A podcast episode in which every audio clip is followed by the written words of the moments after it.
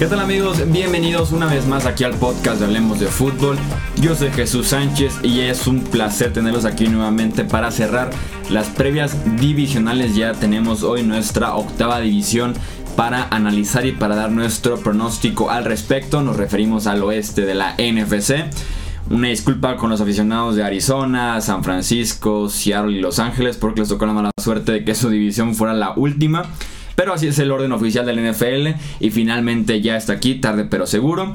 Eh, como les decíamos, previa de los cuatro equipos, análisis de cada una de las situaciones, de los rosters de cada uno de ellos y también dar un pronóstico de qué es lo que les puede esperar para la próxima temporada regular 2018 de la NFL. Me acompaña Rudy Jacinto para hacer este análisis. Rudy, bienvenido. Gracias, Chuy. Llegamos. Sí, se acabó este maratón. Raspando, pero llegamos. La verdad es que se ve más fácil de lo que realmente está. Hay mucha investigación de, detrás. Pues, concretar todo lo que hemos estado absorbiendo información en el off-season eh, a lo largo de las varias semanas y que finalmente podamos destilarlo en algo que sea de provecho para nosotros, pero sobre todo para ustedes. Y ya el tiempo nos dirá si teníamos la razón o no, pero creo que lo importante es que el proceso esté bien desarrollado y que les dé pues herramientas o argumentos para poder ustedes mismos tomar una posición respecto a cada uno de estos equipos.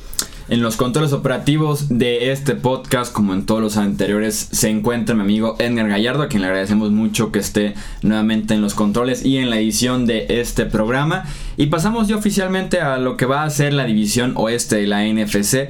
Iniciamos eh, platicando de los Arizona Cardinals, que en este offseason adquirieron a los quarterbacks Sam Bradford y Mike Lennon, al cornerback Bene Ben Wickery, al receptor Bryce Butler y al guardia Justin Pugh.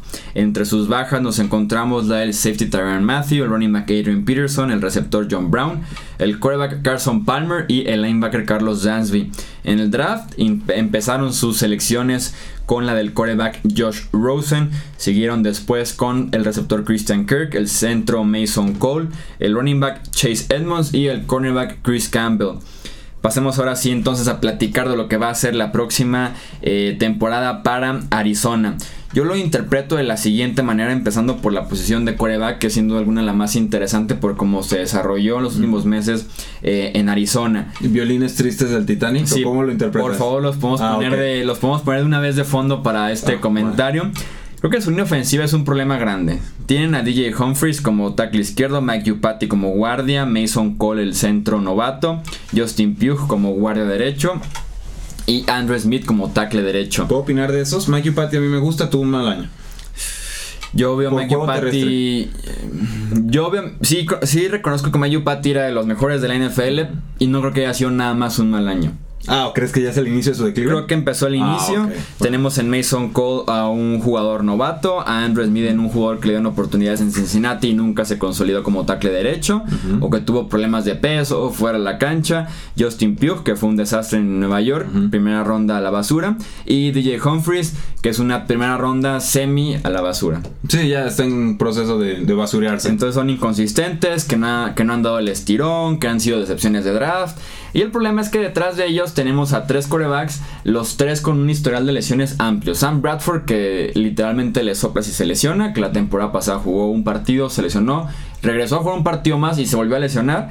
Josh Rosen, que viene de problemas de conmociones y de un hombro en UCLA. Y Mike Lennon, que también eh, en Tampa Bay y en Chicago no nada más nunca dio el estirón. Entonces, ¿qué tres corebacks no quieres detrás de una línea de, exactamente ofensiva ¿eh? mala? Pues esos tres estarían en el top 5, yo creo. Esos tres, súmale que se va a Bruce Arians como gran mente ofensiva y gran mente de corebacks. Ahora está Mike McCoy como coordinador ofensivo. Entonces ¿Qué va a ser el juego aéreo de, estos Arizona Cardinals con esa línea ofensiva? Y no han dado muchas pistas, es, lo interesante. O sea, no han dado muchas pistas. También el elenco de receptores cambió mucho. Se queda Larry Fitzgerald, perdieron a, John Brown, perdieron por ahí al otro Jaron Brown. Por fin ya no vamos a confundir los nombres en, el fantasy football. Salía J. Brown y te querías pegar un tiro porque no sabías cuál era. Y, como se lastima mucho John Brown, pues casi siempre era el otro, pero te desilusionabas.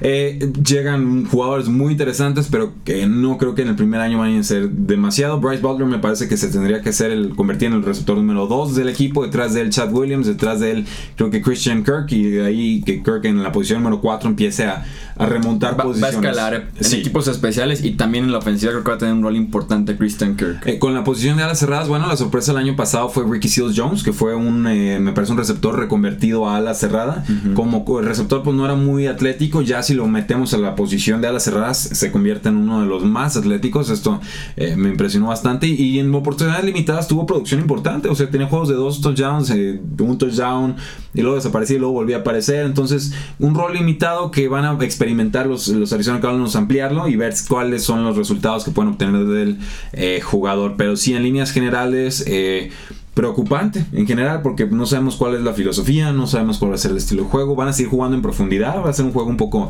más en corto. Me parece que la única garantía sería Larry Fitzgerald en- en- como receptor y obviamente pues David Johnson que le pongas o le quitas línea, él, él- él va a conseguir sus yardas. Sí, así es. Y ahora más que nunca, si de por sí hace unas temporadas David Johnson era el caballo de batalla en el juego aéreo y juego terrestre también, lo, lo hacía de las dos.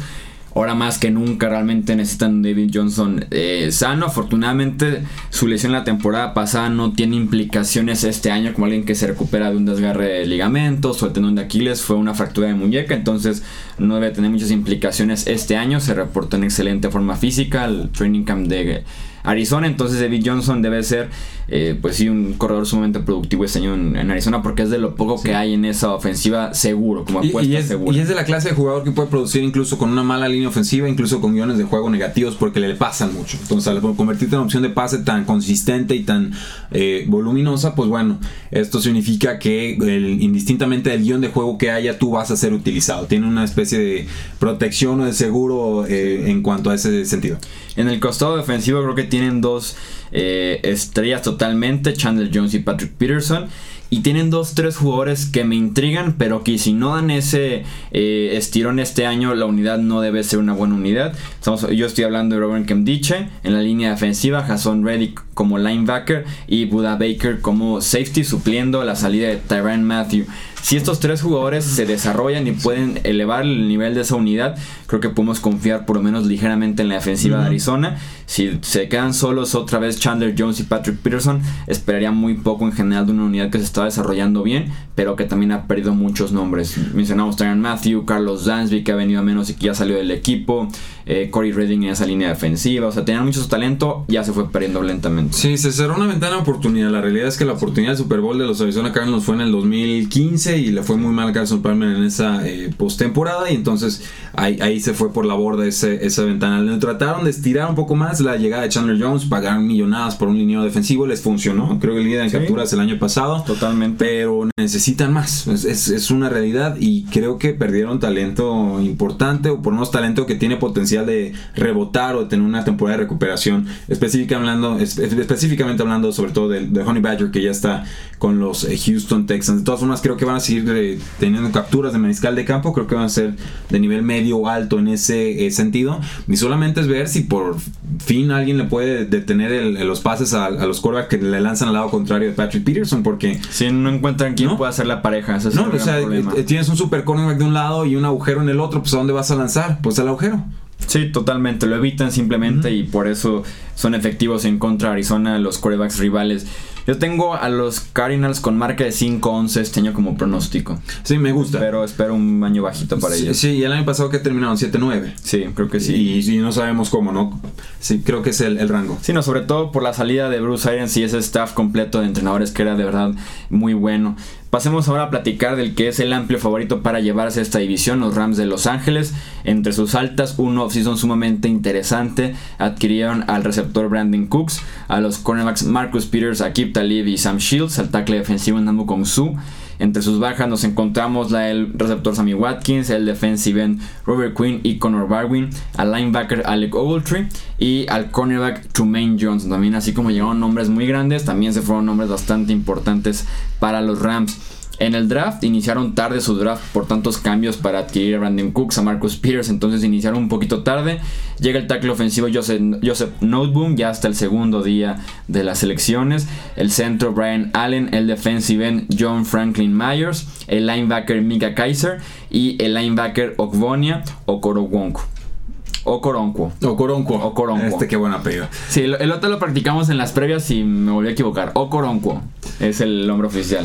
Va a ser una de las defensas más poderosas de toda la NFL, sin lugar a dudas. Eh, pero ojo, hay mucha pólvora, hay personalidades bien complicadas. Hay un head coach que es joven, que viene de un año eh, de éxtasis, de placer, de máximo potencial, en que todo le salió perfecto. Me gusta esa descripción del año de Sean McVay. Sí, o De sea, éxtasis y placer. Eh, Fue una pachanga, ¿no? O sea, ¿qué- ¿cómo me puede ir de head coach? No, pues que me vaya como a Sean McVay en su primer año y, y ya, te- y por lo menos ya tienes una buena historia para el resto Sí. de tu vida, ¿no?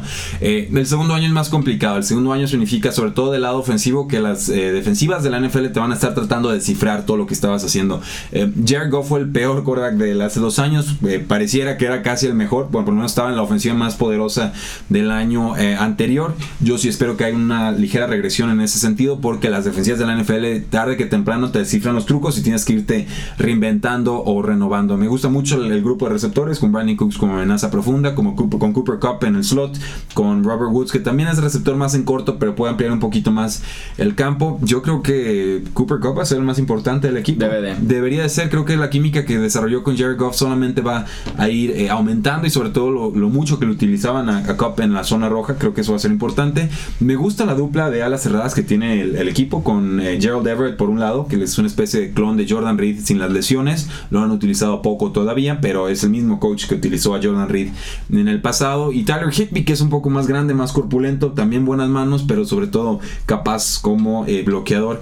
La línea ofensiva, bueno, pues nos enteramos que su tackle derecho de recibir un contrato, eh, una extensión de contrato. En general, la línea ofensiva ha estado cumpliendo. Sí. Y esto significa que Jared Goff, sin ser un gran mariscal de campo, a mi parecer, eh, porque no, no, no me parece que tenga cualidades espectaculares o que no haya cumplido con su expectativa de quarterback número uno global.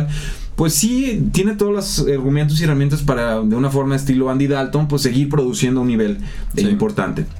Sí, la ofensiva debe seguir siendo explosiva. Todd Gurley viene de 19 touchdowns. Veo de complicado que se repita esta cifra porque creo que fueron 13 por tierra, 6 por aire. Del único jugador que no hablé ya el más importante de Sí, todos. no, es, es un, está es- es un temporadón y es el centro de esta ofensiva, pero sí, sin duda alguna, lo que se mueve también alrededor de Todd Gurley es sumamente importante. Llega Brandon Cooks a suplir a Sammy Watkins para bien y para mal. Watkins se ha utilizado bastante en esa ofensiva de los Rams para estirar el campo muchas veces de manera poco efectiva. Y yo le he dicho mucho en este podcast. Lo trataron de utilizar así en el partido que los dejó eliminados a los Rams el año pasado en contra de los Falcons en la ronda de comodines. Y dejó ir dos pases largos que hubieran sido 14 puntos para los Rams. Entonces Brandon Cooks llega a esta ofensiva mucho más especializado para estirar el campo. Y les decía, para bien esa parte, pero para mal, Watkins también era parte de eh, la ofensiva zona roja, de una parte importante de la ofensiva zona roja de los Rams. Brandon Cooks no es ese jugador tan físico para ganarte en las últimas 20, 10 yardas del terreno de juego. Estoy de acuerdo que deben involucrar un poquito más este año a Tyler Higby, a Gerald Everett. Creo que es incluso un reto que se pudo haber planteado a Sean McVay por lo que hemos visto en training camp y en pretemporada, porque es una ofensiva que funcionó prácticamente sin ala cerrada, ¿no? Eh, funcionó con Todd Gurley, con los receptores, con Watkins, eh, Robert Woods y Cooper Cup. Pero sí me gustaría ver lo que puede ser esa ofensiva. Todavía si le sumas esta pelea que está teniendo Higby y Gerald Everett por aportar algo desde la posición de Tyren, que como les decía, la temporada pasada fue nula. Hablando del costado defensivo, Pólvora. me parece que es la mejor secundaria de toda la NFL. Pero pólvora. Pero tiene pólvora porque es Marcus Pierce, Akib Talib como cornerbacks y la Marcus Joyner como safety. Y también me parece que es el mejor interior de línea defensiva de toda la NFL. Con Aaron Donald, que ya con él. Ya. Ya, ya es como top 5 No, no. para iniciar, ¿no? Solo. Eh, Namu Kongsu, que eso te hace como top 2. Y Michael Rogers, que te hace como top 1, ¿no? Entonces, me parece el mejor interior de línea defensiva de toda la NFL. Me parece excelente en equipos especiales este equipo, tanto punter como pateador. El problema que yo le veo a la defensiva son dos huecos muy grandes. Platiqué del interior de la línea defensiva y me pasé a la secundaria. O sea, los defensive ends No hay nada en medio. y los linebackers, ¿eh? Ir a Robert Quinn. Me pareció un poco anticipado, pero ten- tenían que abrir espacio salarial para extender a Gurley, su tackle derecho, tal vez en un futuro a Ron Donald. Y linebacker ir a Alec Ogletree, que sí estaba jugando ya muy mal y que ahora va a empezar a robar con los Giants de Nueva York. pero por lo menos era un hombre que te llenara ahí. O sea, actualmente no tienen ni defensive ni linebacker. Creo que se puede ser eh, por ahí el talón de Aquiles de esa defensiva tan buena que tienen de secundaria y de línea defensiva en el interior, porque es sumamente importante defensive end y linebacker. Creo que podría ser por ahí la piedra que acompaña a los Rams en el zapato o que les cueste ya en la ronda divisional o que les cueste ya en el campeonato de la NFC. Sí, el año pasado diferencial de entregas de balón de los Rams más 7, en diferencial de capturas más 19, diferencial de touchdowns en equipos especiales de más 4, o sea, en todos los números eh, claves estaban eh, presentes. El décimo calendario más difícil del próximo año, pero por talento tendríamos que pensar que, que lo pueden librar bastante bien. Los Rams me gustan a mí para un 12-4. Tal vez máximo un 13-3 porque eh, se enfrentan al, oeste de la NFC seis veces y tienen para barrer esa división. A Seattle y Arizona tienen con qué barrerlos totalmente.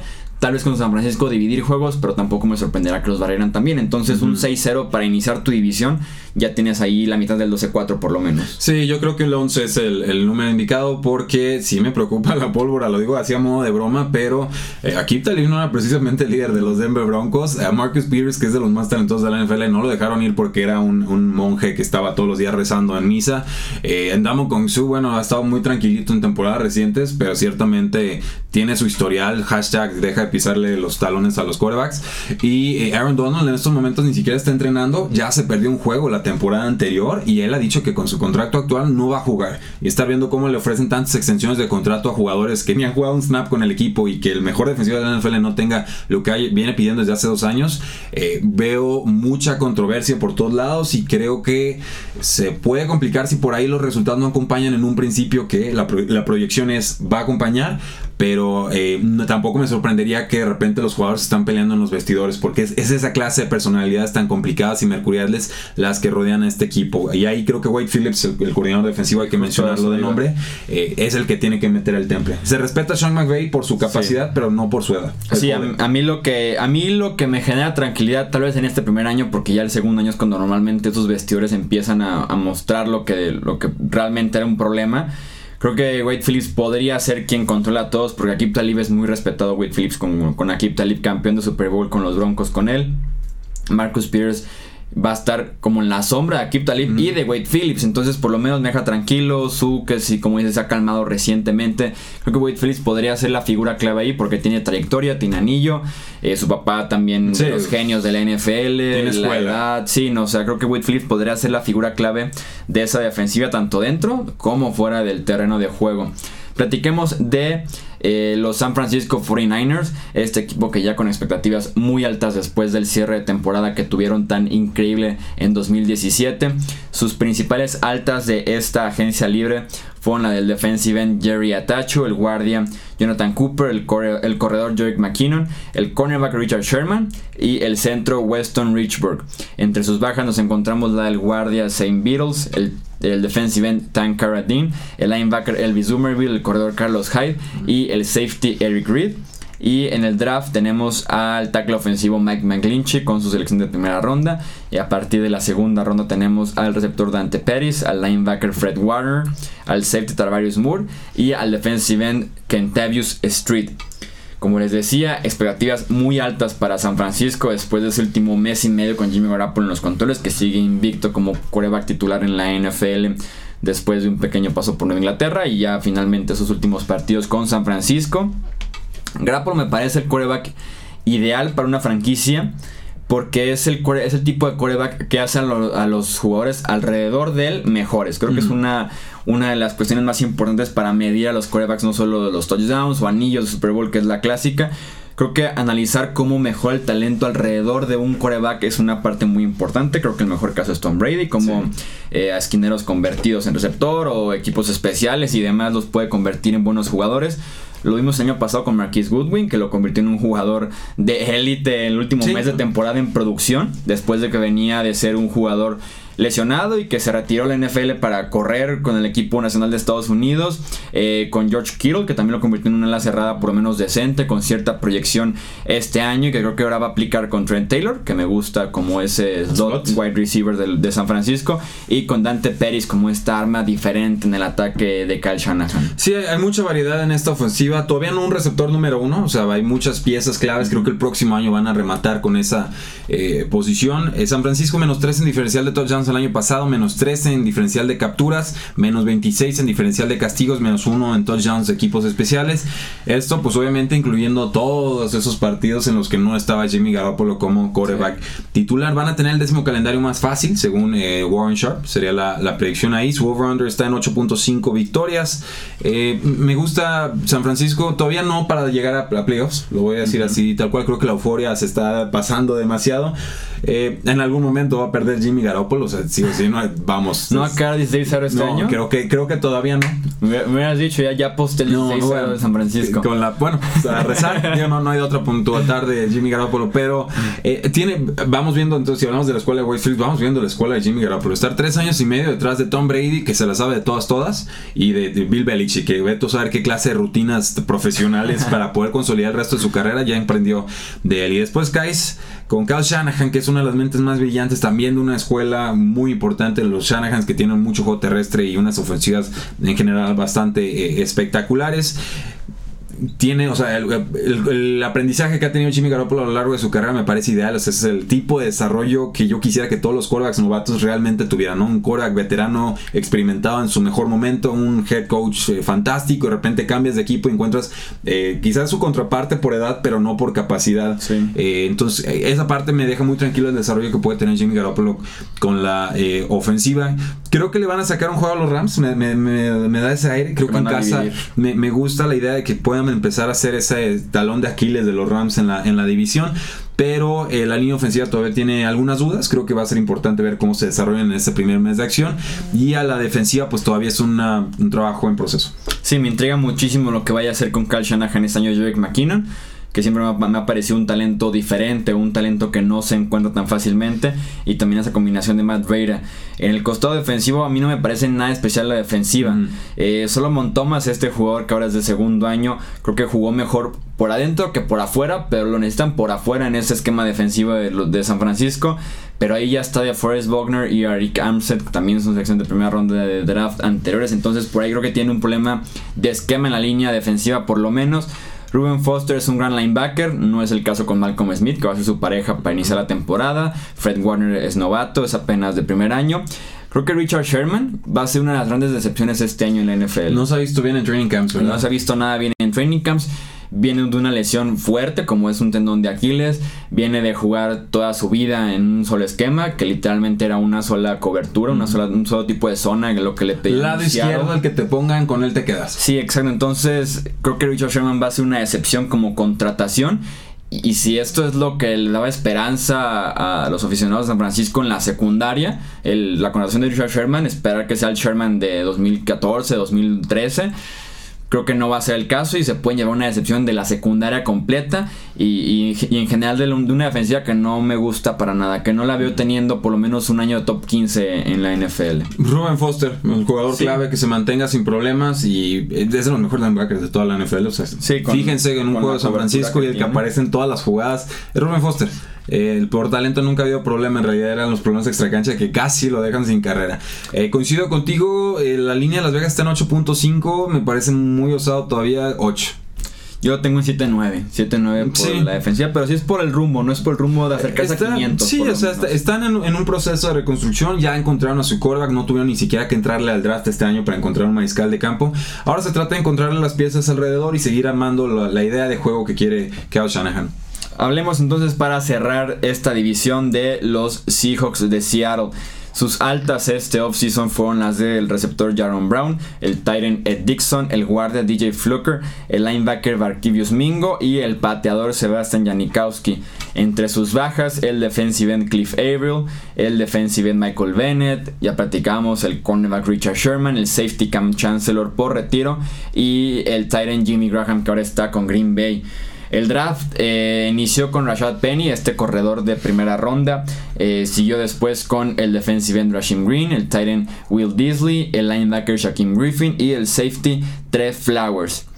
Pasaron de ser uno de los mejores rosters de la NFL a ser uno de los peores. Así de sencillo se puede describir el off-season de Seattle y viendo los nombres que estuvieron perdiendo y los que no alcanzaban a entrar en ese top 5 de bajas y, los, que, vienen con Earl Thomas. Entonces, realmente es uno de, uno de los mejores rosters a ser uno de los peores rosters de la NFL. Tiene a Doug Baldwin como receptor principal, que tiene problemas de rodilla desde el training camp, lo cual no es nada bueno. Y Aaron Brown como segundo receptor no, no, va a ser, va a ser El problema de Tyler Lockett yo lo veo como una opción larga, una opción de pase pantalla y por eso me deja incómodo, más bien como un receptor especial a, considerarlo realmente un receptor número 2. Jeremy Brown era de equipos especiales. De repente le lanzaban el pase en profundo, pero sí, o, sea, si Jeremy Brown es nuestro redentor, trajeron a Brandon Marshall, se quedaron sin Jimmy Graham y sin Luke Wilson. No, si Brandon Marshall es tu redentor. Sí, esa, esa, ofensiva en armas está perdida para Russell Wilson. Pobre Russell Wilson una vez más. Según esto, se ha visto decente en training camps Brandon Marshall. Quizás nos dé una temporadita más. Por lo menos creo que Schottenheimer, el coordinador ofensivo que llega, que a mí no me gusta, eh, lo estaba tratando de presumir. Entonces, si lo están tratando de presumir, significa que no lo van a cortar. Y si no lo van a cortar, significa que creen que les puede dar algo esta temporada. La línea mi, lógica. La línea ofensiva me parece que pasa de ser la 32 de la NFL a ser como la 30. ¿La 33? Por el, ah. simple, por el simple hecho de que ya está Tom Cable, que era este el coach de línea ofensiva, que es fatal. o sea, suma mediante resta.